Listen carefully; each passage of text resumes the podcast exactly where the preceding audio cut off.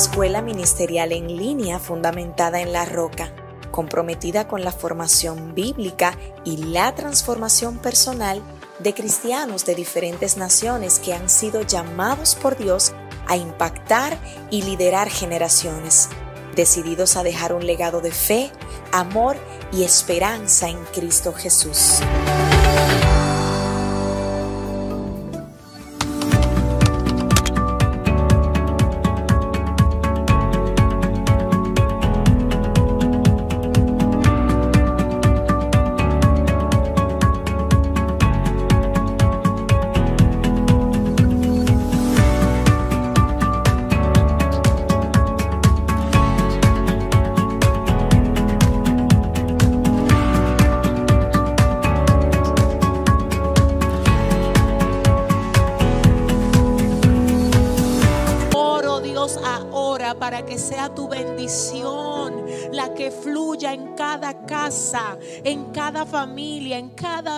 Señor, que está conectada con nosotros ahora. Vengo, Dios, creyendo que este no será un mensaje más, sino que será un mensaje que va a edificar y va a afirmar el corazón de todos tus hijos en el día de hoy, Padre. Esos hijos tuyos que están aquí porque necesitan escucharte. No a mí, Señor, no, es a ti que quieren oírte, Dios. Por eso, Señor, otra vez te pido que no me dejes decir nada que no salga de ti en esta noche. Señor Dios, te pido, Dios, que tú tomes control absoluto de mi boca. Vuélvete a glorificar, amado mío. Y a ti, solo a ti, te vamos a volver a dar toda la gloria y toda la honra en el nombre de Jesús. Amén y amén. Sean todos bienvenidos a este día maravilloso que nos ha regalado el Señor para ser ministrados otra vez a través de su santa y perfecta palabra, mis amados. Y hoy venimos con un tema que yo sé que va a edificar y va a bendecir el corazón de todas esas personas que están ahí viéndonos a través de YouTube y otras plataformas virtuales. De verdad nos alegra saber que usted está aquí porque usted es de esos que dice Dios te necesito, necesito escucharte, necesito ser guiado por ti. Les felicito y bendecimos a Dios por cada uno de ustedes. Vamos a estar leyendo en la noche de hoy dos pasajes, dos pasajes que están ambos en el Nuevo Testamento. El primero se encuentra en el libro de los Hechos, capítulo 5, versos 38 al 39, donde la palabra del Señor lee así.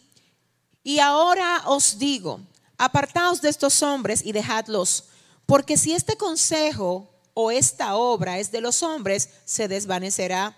Mas si es de Dios, no la podréis destruir. No seáis tal vez hallados luchando contra Dios. El segundo pasaje que vamos a leer es el que se encuentra en el libro de Juan capítulo 12 específicamente el verso 24 de ese capítulo donde la palabra del Señor nos dice, de cierto, de cierto os digo que si el grano de trigo no cae en la tierra y muere, queda solo, pero si muere, lleva mucho fruto. Amén. Padre, gracias por tu palabra. Señor, tu palabra que es vida, verdad que tiene poder para hacer sabio al sencillo, que tiene poder para romper cadenas, sanar corazones, Señor, fortalecer a los débiles, sanar enfermos. Hoy venimos a hablar esa palabra que es viva y que es eficaz en tu nombre, Dios. Otra vez, Señor, te recuerdo que estoy en tus manos. Haz como quieras en la noche de hoy, porque no hay ni uno conectado a este mensaje que no necesite oír de ti en el día de hoy. Gracias Señor, amén y amén. Voy a predicarles bajo el tema la peor de todas las guerras. La peor de todas las guerras que tú puedas tener. Yo sé que cuando nosotros hablamos acerca de la peor de todas las guerras, muchas personas ya están pensando en guerras con, el enemigo, con el adversario, con los demonios, pero no. Yo te tengo que decir en el día de hoy por la palabra que la peor de las guerras que tú puedas librar no es la guerra que tienes con tu adversario que es Satanás, según como lo dice el libro de Efesios. No, esa, esa no es la peor guerra, ya que claramente nos dice el libro de Segunda de Corintios, capítulo 10, verso 4, que las armas de nuestra milicia no son carnales, sino que son poderosas en Dios para la destrucción de fortalezas. En otras palabras, sí, tenemos un enemigo, sabemos que tenemos un adversario, pero para poder salir vencedores en torno a ese adversario, el Señor nos ha equipado con armas que no son carnales, sino que son poderosas en Dios para la destrucción de fortalezas. Así es que el Señor nos armó, nos equipó y hablando de esto también la Biblia dice que el salmista en una ocasión dijo, Él adiestra mis manos para la batalla, hablando de Dios, y Él, Él adiestra mis dedos para la guerra. En otras palabras, usted es adiestrado para cada batalla que usted tenga que enfrentar con su adversario Además, recordemos que el adversario nuestro es un enemigo vencido, porque ya el Señor lo venció en la cruz del Calvario. Así es que no, mis amados, la peor guerra que nosotros podemos librar no es la guerra con Satanás. Ahora bien, el tema de este mensaje es la peor de todas las guerras. Yo acabo de decir y afirmo el tema diciéndote que hoy Dios quiere que tú sepas cuál es la peor de todas las guerras que tú puedas librar. Porque esta guerra es la que tú nunca vas a poder ganar. No hay forma. No hay armas que valgan para tú poder salir vencedor en esta guerra. Y quizás tú vas a decir, pero que cuál es la guerra? La guerra que tú nunca vas a poder ganar la guerra para la que no te entrenan ni tampoco te entregan armas es la guerra que tú le haces a veces sin darte cuenta a lo que Dios quiere hacer contigo. Así es que la peor guerra que tú puedes pelear o puedes echar es la guerra Dios, donde tú sin darte cuenta te conviertes en un opositor de lo que el Señor quiere hacer contigo. Y para esto quiero que observemos los pasajes que nosotros leímos en la noche de hoy. En primer orden leímos el libro de los Hechos capítulo 5, verso 38 y 39, donde dice la palabra que un hombre ilustre en el pueblo, un hombre sabio y admirado por todos, llamado Gamaliel, está dentro del concilio cuando el concilio está tramando deshacer la obra que la iglesia primitiva estaba llevando a cabo. En ese momento Gamaliel habla con sabiduría y él dice, ahora les digo, apártense de esos hombres apártense y déjenlos tranquilos, parafraseando, porque si este consejo o si esta obra es de los hombres, se va a desvanecer, dice Gamaliel hablando de los discípulos y de la obra de la iglesia primitiva en aquel momento. Y él dice, más si es de Dios. Gamaliel dice, si es de los hombres lo que ellos están haciendo, se va a desvanecer, no va a prosperar, se va a deshacer. Pero el hombre lleno de sabiduría le dice al resto de los integrantes del concilio, pero si es de Dios. Si eso que ellos están haciendo es de Dios, líbrense ustedes de ser hallados peleando contra Dios. Wow. Gamaliel dice, lo peor que le puede pasar a este concilio es que nosotros estemos en contra de lo que Dios quiere hacer con estos hombres. Hay gente que no ha entendido esa verdad. Y te tengo que decir que a nadie que se levanta como opositor de lo que Dios quiere hacer con otros, no le va a ir bien. Porque nadie que quiera echar un pulso contra Dios va a poder ganar. Dios no pierde ni empata, Él siempre gana. Así es que Gamaliel advierte y dice, cuidado. Si a ustedes lo hallan luchando contra Dios, mi alma adora a Dios. Y esto me gusta porque todo el que es sabio, antes de levantarse en contra de alguien o de algo, primero se pregunta, ¿será de Dios? Porque hay de mí si me levanto en contra, oh Dios, de aquello que Dios está queriendo hacer en medio de esta situación o con este hombre o con esta mujer determinada. Señores, escuchen palabra de Dios. Gamaliel dice, cuidado si ustedes son hallados peleando contra Dios. Porque es que yo tengo que decirles a ustedes que lo que es del hombre se desvanece, pero lo que es de Dios cuando usted se levanta, mire, le voy a decir una cosa. Usted sabe lo que le dijo el Señor a Saulo de Tarso cuando lo halló en el camino. El Señor le habló a Saulo y le dijo, Saulo, Saulo, ¿por qué me persigues? Dura cosa te es dar cosas contra el aguijón. Señores, escúchenme. La Biblia dice hmm, que cuando Saulo de Tarso perseguía a la iglesia, él creía que él estaba haciendo algo a favor de la obra de Dios. ¿Por qué lo entendía así? Porque no tenía visión espiritual. Entonces cuando usted no tiene visión espiritual, usted se pone a atacar lo que es de Dios. Y ahí usted es hallado peleando con Dios. A mí siempre me ha llamado la atención el hecho de ver al Señor diciéndole, porque tú me persigues. Cuando estamos totalmente claros de que Saulo no entendía que él estaba persiguiendo al Señor. Señores, Saulo era un perseguidor de la iglesia, pero el Señor se levanta a defender su iglesia y dice, mira, es a mí, no es a ellos, es a mí que tú me estás persiguiendo. Tú crees que los persigues a ellos, pero ellos tienen dueño. Y cuando tú los persigues a ellos, tú me persigues a mí. Así es que te tengo que decir, Saulo, que a quien tú persigues, a ti no te conviene perseguirlo. Porque dura cosa te es dar cosas contra el aguijón.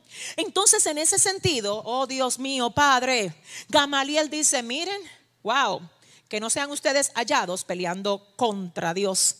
Señores, así actúa la gente que no tiene visión. Y cuando yo hablo de gente que no tiene visión, yo no me refiero exclusivamente a personas que no conocen de Dios. No, señores. Hay personas dentro de la iglesia que se llama pueblo de Dios, que ataca y pelea contra lo que Dios señaló. Nosotros no estamos llamados a ser jueces de nadie. La Biblia dice, ¿quién eres tú que juzgas al criado ajeno? Para su propio Señor está de pie. Nosotros los hijos de Dios no estamos para acusar ni para señalar a nadie. Estamos para edificar. Estamos para restaurar. Estamos para ayudar a aquel que se cae a que vuelva a levantarse. Que no seamos hallados nosotros peleando contra Dios. De hecho, la Biblia habla en el libro de Jeremías acerca del juicio que le había de venir, mi alma adora a Dios, a la nación de Babilonia, en el libro de Jeremías y le dice, tú que te alegraste de que Jerusalén, mi tierra, mi pueblo, mis hijos, se debilitaran y dijiste que aquella que era luz de las naciones estaba caída por tierra, tú, Babilonia, por alegrarte del juicio que yo traje a Jerusalén, quiero que sepas que por eso no te irá bien. ¿Sabes qué? Mira, yo te tengo que decir algo. Mi alma adora a Dios. Ten muchísimo cuidado con tu alegrarte aún del castigo o de la corrección que el Señor pueda estar trayendo sobre uno de sus hijos. ¿Sabes por qué? Porque la Biblia dice, oye lo que dice la palabra del Señor, que siete veces cae el justo y siete veces lo levanta Dios. Por eso la palabra dice en el libro de Miqueas, enemiga mía, no te alegres de mí porque aunque caí, volveré a levantarme, y aunque estuve en tinieblas, Jehová será mi luz. ¿Qué te quiero decir con esto? Que lo que es de Dios, aunque se caiga, Dios lo va a volver a levantar. Si tú te alegras de la caída de alguien que es de Dios, juicio vendrá para ti. Porque aunque ese hermano o esa hermana haya caído y se haya equivocado, tu papel como hijo e hija de Dios no es alegrarte cuando uno de tus hermanos cae, es ayudarlo a que se levante. Porque Dios no quiere que tú seas hallado peleando en contra de lo que Él señaló. Entonces, en ese sentido, te tengo que decir algo más todavía. A veces nosotros peleamos en contra de lo que Dios señaló y esta es una de las formas como le hacemos guerra a lo que es el propósito de Dios y entramos en lo que es una lucha en la guerra que nunca vamos a ganar. Es por esto que la lucha en contra de Dios hmm, es la peor de todas las guerras. Ahora yo quiero que tú veas el otro versículo que nosotros también leímos y esto yo quiero de verdad que tú lo recibas en tu corazón. Juan 12, verso 24 dice, de cierto, de cierto os digo que si el grano de trigo no cae en la tierra y muere, queda solo. Pero si muere, lleva mucho fruto. Wow. De cierto, de cierto os digo que si el grano de trigo no cae en la tierra y muere, queda solo. Pero si muere, wow, si muere, lleva mucho fruto. ¿Por qué yo tuve que traer este versículo a este mensaje? Quizás usted dirá, ¿qué tiene que ver ese mensaje con guerra? ¿Qué tiene que ver ese mensaje con resistencia? Pues te tengo que decir que precisamente Dios me guió aquí para hablarte a ti de tres maneras, tres, en las que a veces tú, sin darte cuenta, te pones a echar un pleito con Dios. Hay tres maneras que voy a comunicar hoy a ti en las que tú a veces, sin notarlo, te vuelves un contrincante de lo que Dios quiere hacer. Y yo quiero que tú sepas que no es posible ganarle a Dios. No. La Biblia dice en el libro del profeta mayor Isaías capítulo 14 Jehová de los ejércitos juró diciendo, ciertamente se hará como lo he pensado y será confirmado como lo he determinado. Y ahí mismo dice, Jehová de los ejércitos lo ha determinado. ¿Y quién lo impedirá? Y su mano extendida, ¿quién la hará? Retroceder. Ah, Dios mío, lo mejor que te puede pasar a ti es aliarte con lo que Dios quiere hacer. Aunque tú no lo entiendas, ponte del lado de Dios.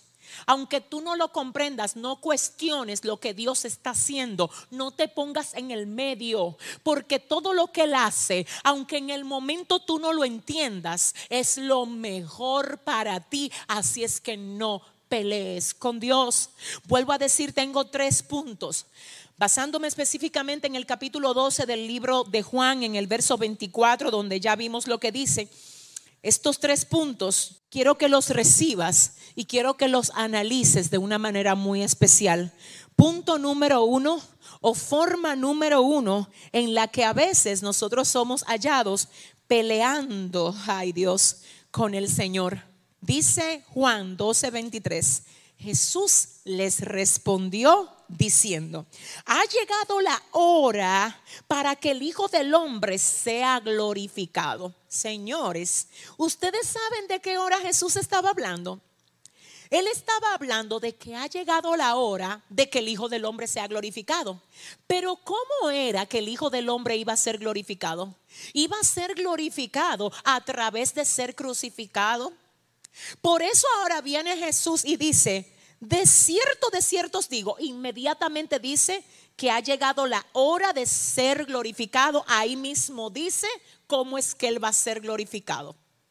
Entonces, terminando de decir, llegó la hora de que sea glorificado, que si fuéramos a parafrasearlo, llegó la hora de que sea arrestado, de que le den azotes, llegó la hora de que lo traicionen, llegó la hora de que lo cuelguen del madero, llegó la hora de que le pongan la corona de espina, llegó la hora de que aquellos que estaban ahí se burlaran de él, llegó la hora de que el Hijo del Hombre sea glorificado. Y eso es gloria, pastora, sí. Es gloria, porque cada vez que Dios va a traer a tu vida un nuevo tiempo, va a haber primero un tiempo de quebrantamiento. La antesala de la victoria es un tiempo de quebrantamiento. Mi alma adora a Dios. Escucha lo que dice Juan 12, verso 23. Ha llegado la hora de que el Hijo del Hombre sea glorificado. Ha llegado la hora y de cierto les digo que si el grano de trigo no cae en tierra y muere, queda solo, pero si muere, lleva mucho fruto. ¿Qué Dios te quiere decir? Forma número uno en la que a veces tú sin darte cuenta te pones a pelear en contra de la voluntad de Dios es cuando tú no dejas que Dios mate lo que Él quiere darle muerte dentro de ti. En otras palabras, escucha esto de parte del Espíritu Santo. Hay cosas que el Espíritu Santo quiere quebrar en ti. Cuando tú te resistes a que eso Dios lo quiebre, a que eso Dios lo mate, tú sin darte cuenta estás peleando en contra del propósito de Dios. Y escucha lo que dice el verso 27 del capítulo 12. Jesús hablando dice, ahora mi alma está muy entristecida, dice Jesús. Viene gloria, sí, sí.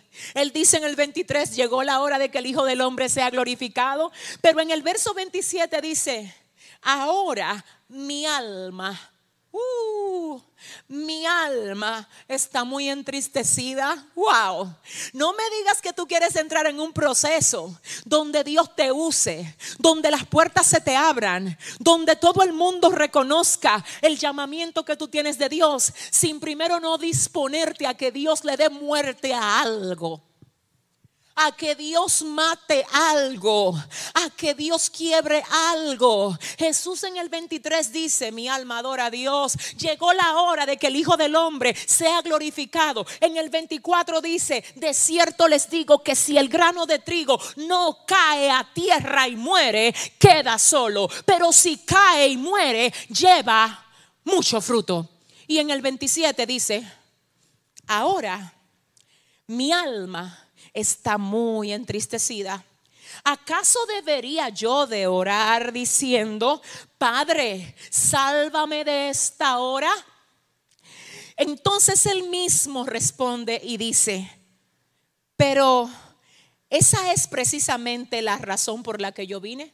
Ay, Dios mío, Padre, gracias. Escucha, iglesia de Dios, siervo de Dios, sierva amado, amada, que estás conectado a esta transmisión, quiero que oigas. Jesús dice, llegó la hora de la gloria.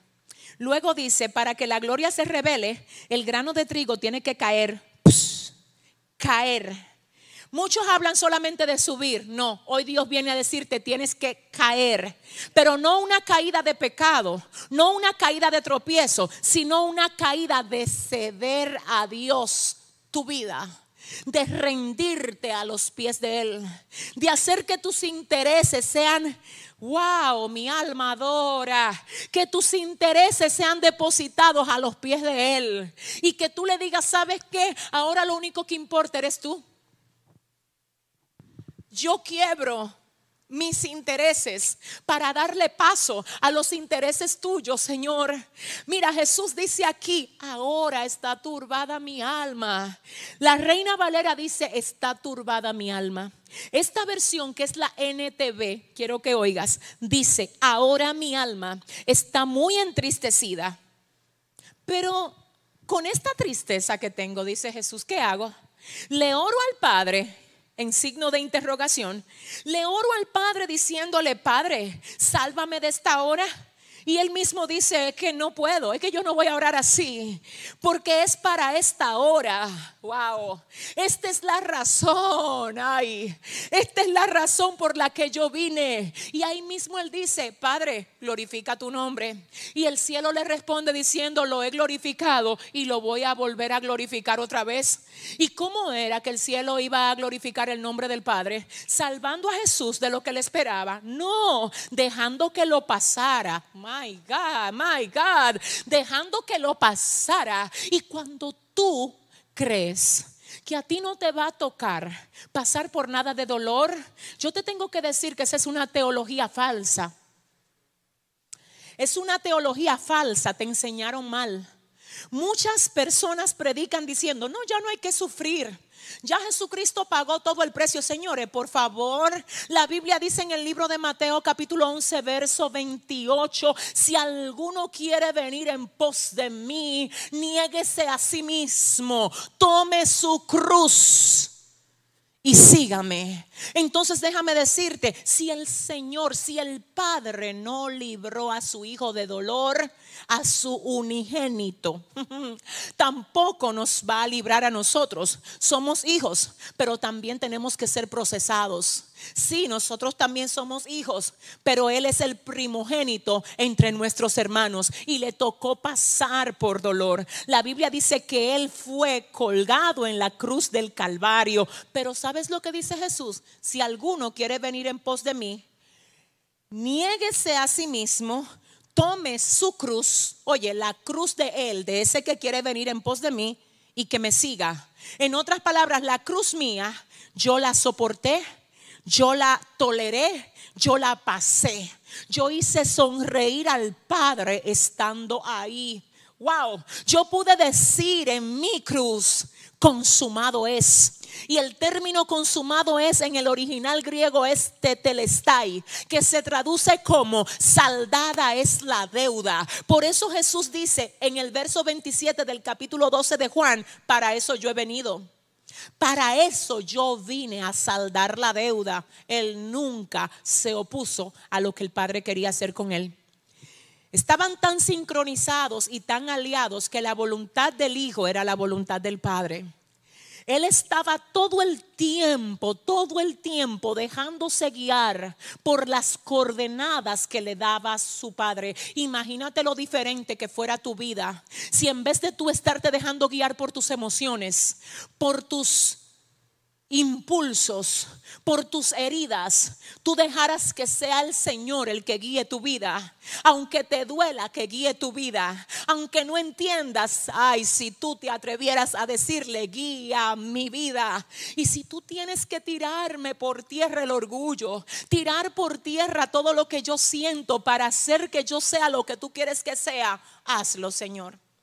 Entonces, ¿cuál es el primer punto? Que tú no seas hallado peleando con algo que Dios quiere darle muerte en ti.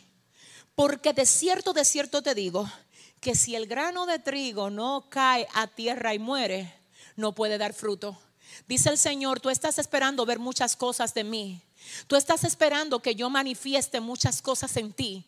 Pero antes de que eso pase, hay cosas que tienen que ser quebradas en ti.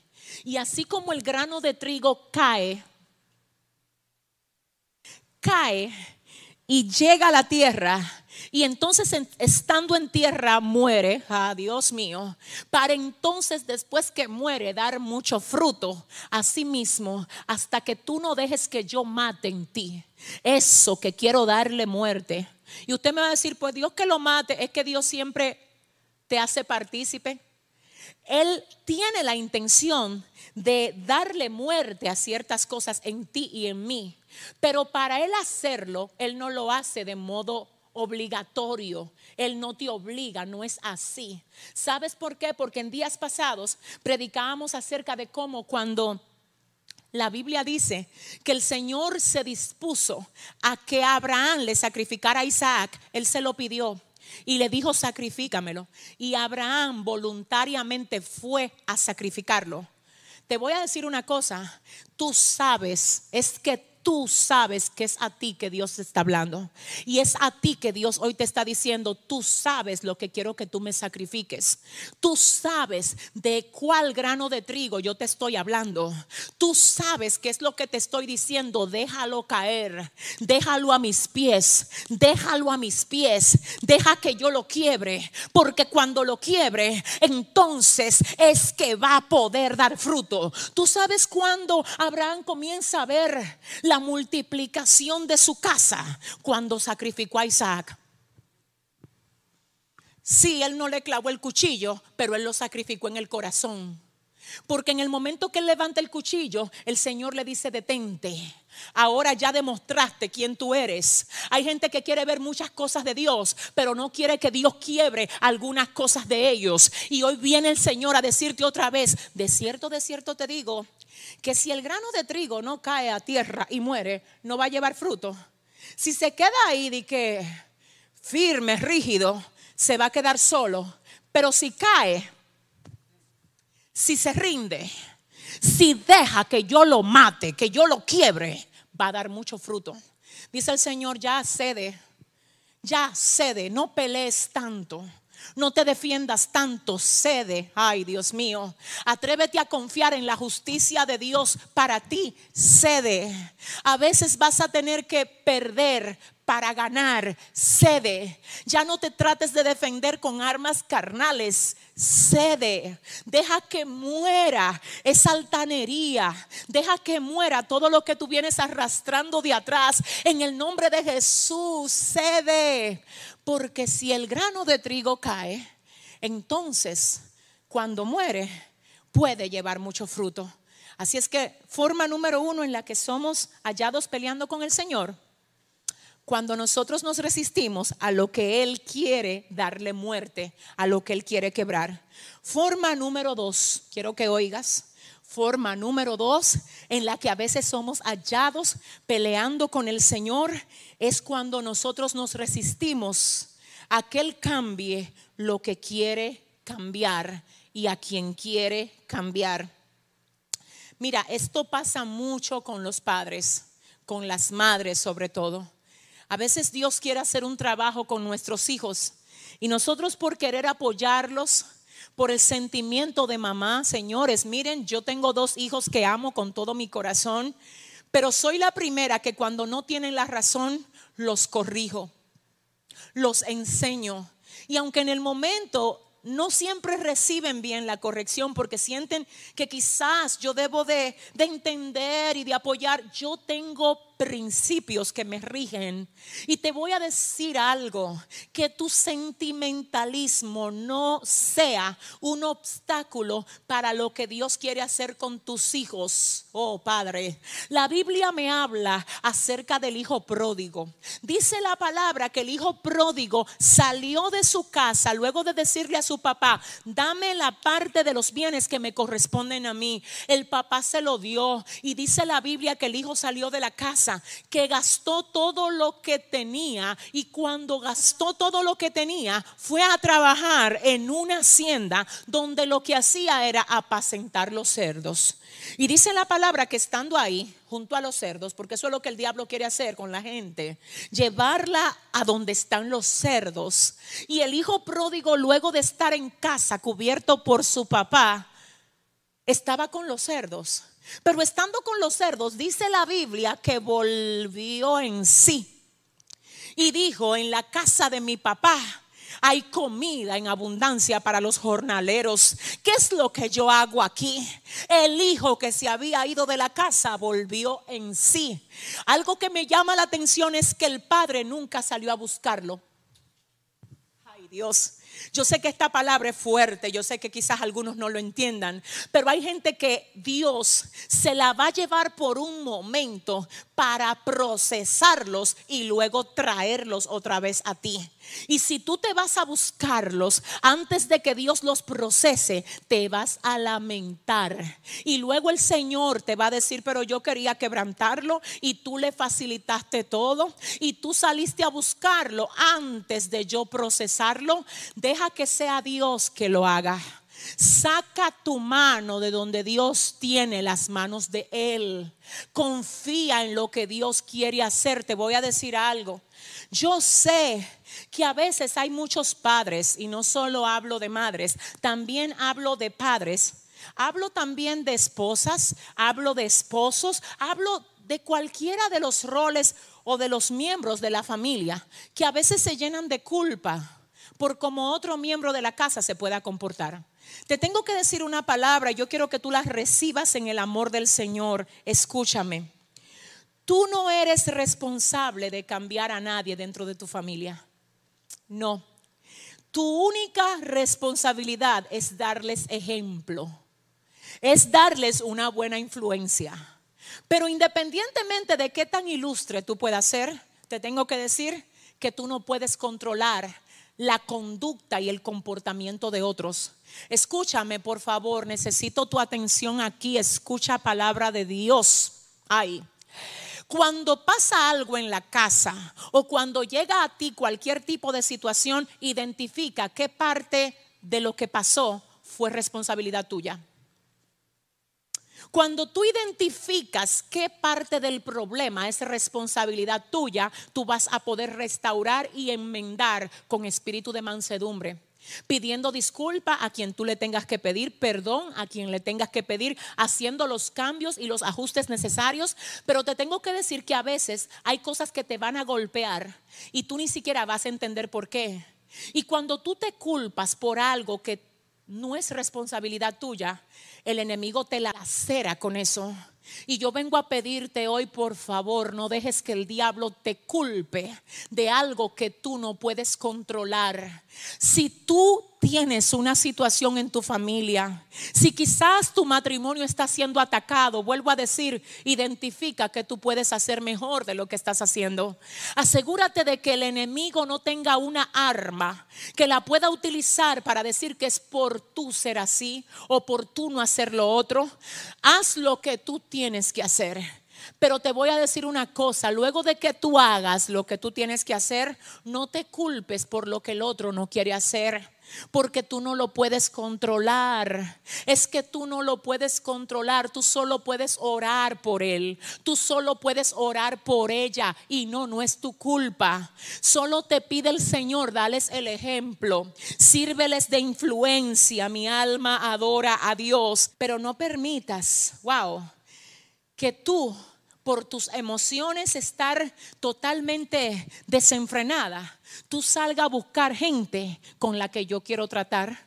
Tú salgas a hacer cosas que yo no te he dicho que haga. Yo te digo ora, dice el Señor. Yo te digo ayuna por él, ayuna por ella, por esa hija que se fue de la casa, ayuna por ella, por ese hijo rebelde que se ha levantado en tu contra, ayuna por él. No dejes que eso te quite el enfoque que no te robe la esencia, que tampoco eso te llene de carga, de amargura, de dolor, de culpa. No, no, no, escúchame. Judas era uno de los doce discípulos. Y dice la palabra que Judas estaba lleno del diablo. La Biblia dice incluso que en una ocasión dice, hay uno entre ustedes que es el diablo hablando de Judas.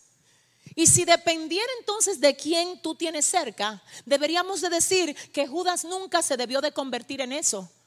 Pero estando dentro del círculo íntimo de Jesús, robaba, sustraía de las ofrendas que le daban al ministerio y andaba con Jesús, viendo su buen proceder, viendo su manejo, pero él no se manejó bien. En otras palabras, mi alma adora al Señor. Hay gente que por ver tu buen ejemplo van a hacer las cosas correctas. Pero hay otros que aunque vean tu buen ejemplo, ellos van a decidir irse por el camino incorrecto. No te culpes por eso y no metas la mano tratando de traer algo crudo que Dios quiere procesar.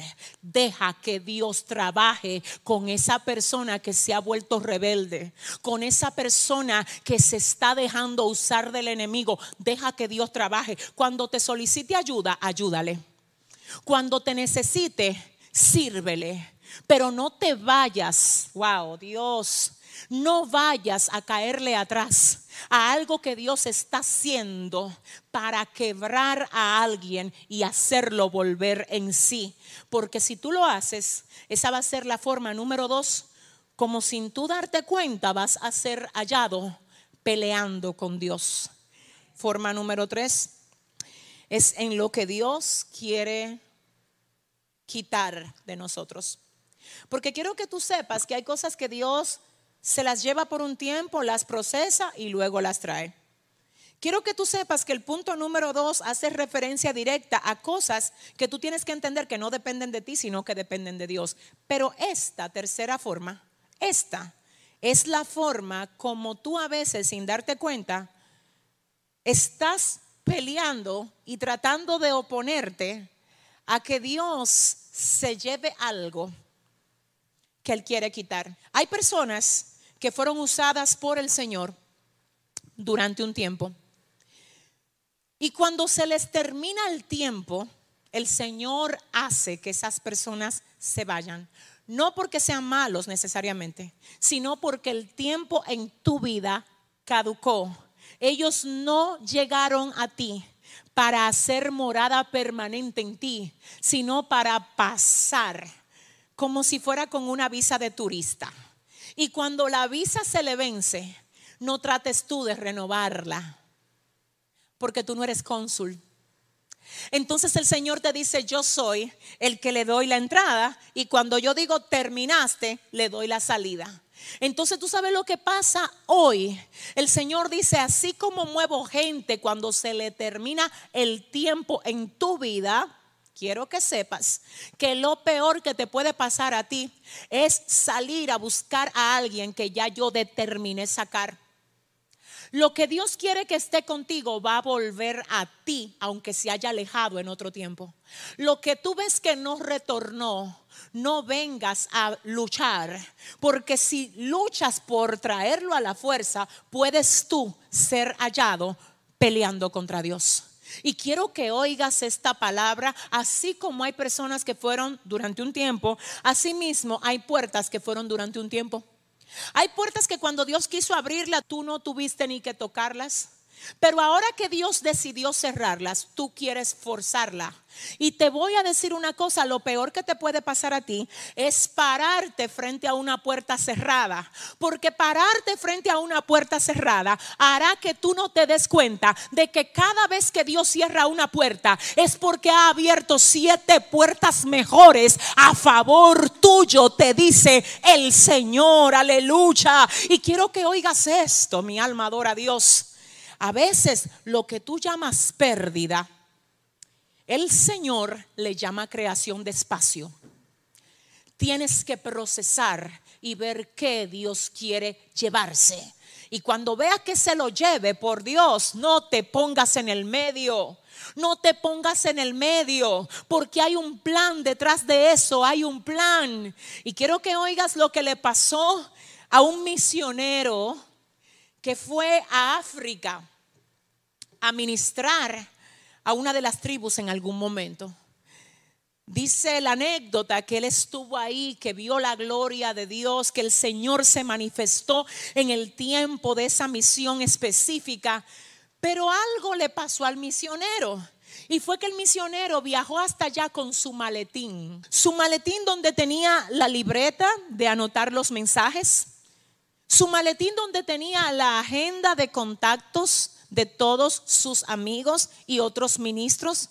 Viajó allá con su agenda de los quehaceres profesionales que él ejercía y otras cosas más de valor que tenía aquel maletín. Así es que a pesar de la victoria que Dios le dio a aquel misionero, él de algún modo se sentía triste por haber perdido el maletín. Así es que se encontró con alguien en uno de los aeropuertos de conexión y esa persona le pregunta, ¿y cómo te fue en tu misión? Y él dice, la gloria de Dios se reveló allá. Todo fue un éxito. Lo único es que al final el enemigo se metió. Un ataque recibí porque se me perdió mi maletín. Aquel amigo le dice, ¿y qué tenías en el maletín? Y él dice, tenía mi libreta de contactos de mis amigos. Él dice, tenía mi libreta de apuntar los mensajes que el Señor me da. Tenía muchas cosas de valor ahí. Él dice, mm, amigo, celebra tu victoria de modo completo. Amigo, no creas que eso fue una pérdida, amigo. Algo se trae Dios con eso. Además, amigo, quiero decirte que posiblemente en el maletín perdiste tu agenda de contactos donde estaban los números de teléfono de tus amigos, pero no perdiste a tus amigos. Quizás en el maletín estaba la libreta donde tú apuntabas los mensajes que el Señor te dio. Pero te tengo que decir que el Dios que te da los mensajes sigue contigo, amigo.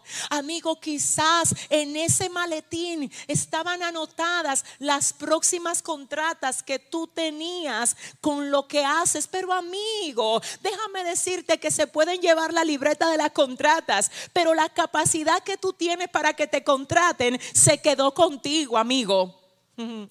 En otras palabras, cuando Dios se lleve algo, cuando Dios te quite algo. Cuando Dios haga que se pierdan dos o tres maletines, acuérdate de lo que te queda. Porque hay gente que está demasiada enfocada en lo que se fue, en lo que perdieron, en lo que ya no tienen. Dice el Señor, mira, por tú estar mirando tanto lo que yo me llevé, lo que yo quité, te estás dejando desenfocar y no estás notando todo lo que yo quiero traer, todo lo que te dejé, todo lo que te queda. Así es que mis amados, tres formas como a veces nosotros somos hallados peleando con el Señor sin darnos cuenta. Cuando Él quiere matar algo y nosotros queremos oponernos a eso que Él quiere darle muerte. Número dos, cuando Él quiere cambiar a alguien y lo aleja para procesarlo y luego traerlo. Y número tres, cuando Él quiere llevarse algo y hacer que nos enfoquemos no en lo que se fue, sino en lo que nos queda. Si todo lo que tú tienes, tú reconoces que salió de Dios, aunque a veces tú lo pierdes, mi alma adora a Dios, si te queda Él, tú sabes que Él siempre podrá hacer nuevas todas las cosas. Que Dios te bendiga. Que el Señor bendiga tu vida de una manera especial. Otra vez quiero volver a orar por sanidad. El pasado miércoles oramos por sanidad y nos han enviado varios testimonios de milagros que Dios ha operado en muchas casas donde se han estado conectando con nosotros. Vuelvo a orar hoy en fe Vuelvo a orar y vuelvo a pedirte que levantes tu mano ahí donde te encuentras. Si tú necesitas sanidad de Dios, levanta la mano y ahora en el nombre de Jesús nos ponemos de acuerdo para pedirte, Señor. Ay, Espíritu Santo de Dios, pedirte que en el nombre de Jesús nombre que es sobre todo nombre ahora. Ay Señor, seas tú llevándote toda dolencia de los cuerpos de cada una de las personas que están conectadas con nosotros en esta transmisión. Vengo reprendiendo todo dolor, todo malestar, toda anomalía, Padre, todo lo que esté afectando la salud y el bienestar de este pueblo. Lo ato y lo reprendo en el nombre de Jesús por la llaga de Cristo. Ay, Padre, en el nombre de Jesús tomamos la sanidad que tú, Dios, pagaste con tu sacrificio en la cruz y oramos, Dios, por libertad y restauración de los cuerpos ahora. Ahora no importa cómo se llame la dolencia, tiene que desvanecerse ahora. Ahora, no importa cómo haya entrado ahora tiene que quemarse por la sangre de Cristo ahora. Te declaro libre, te declaro sano, te declaro sana, te declaro sana. Y yo puedo ver a alguien ahora que tiene un niño enfermo en cama. Tú estás conectada a la transmisión. El niño está en cama. Y quiero por orden del Espíritu Santo que tú te muevas a donde esté ese niño y vayas y le impongas la mano y ores reprendiendo esa fiebre, ese malestar, ese virus. Tu hijo se va a restablecer, tu hijo se va a parar. Estamos creyendo en fe que el Dios de Abraham, de Isaac y de Jacob se mueve en tu casa y se mueve en tu cuerpo para traer sanidad y liberación ahora, ahora, ahora, ministro al corazón de personas que no podían orar, Señor. Así como tú me los revelas, oro para que esas rodillas paralizadas se doblen delante de ti, Dios mío, para que todo lo que ha querido debilitar al pueblo, para que no ore, sea quebrantado ahora todo lo que te quería distraer a la hora de orar, todo lo que te quería entretener a la hora de orar, lo reprendo en el nombre de Jesús y oro para que a partir de este día tú te conectes como nunca antes lo has hecho en la presencia del Señor, para que las cadenas caigan, para que se pudre el yugo a causa de la unción, para que el cielo se abra a tu favor. Gracias por cada una de estas vidas, Señor. Que tu bendición les arrope hoy, Dios Que tu gloria les cubra, Señor. Gracias por cada uno de ellos. En el nombre del Padre, del Hijo y del Espíritu Santo de Dios. Gracias por estar conectados con nosotros. Les amamos y ustedes son parte importante del Centro Cristiano Soplo de Vida. Recuerden que siempre oramos por ustedes. De hecho, tenemos todo un ministerio formado que solo se dedica a orar y a ayunar por cada una de las peticiones que ustedes nos envían. No están solos, somos una familia, estamos juntos en esto. No pelees con lo que Dios quiere hacer contigo, pelea con las armas correctas en contra de tu verdadero enemigo. Les amo. Será hasta la próxima. Muchas bendiciones. Bye bye. Somos una escuela ministerial en línea fundamentada en la roca, comprometida con la formación bíblica y la transformación personal de cristianos de diferentes naciones que han sido llamados por Dios a impactar y liderar generaciones, decididos a dejar un legado de fe, amor y esperanza en Cristo Jesús.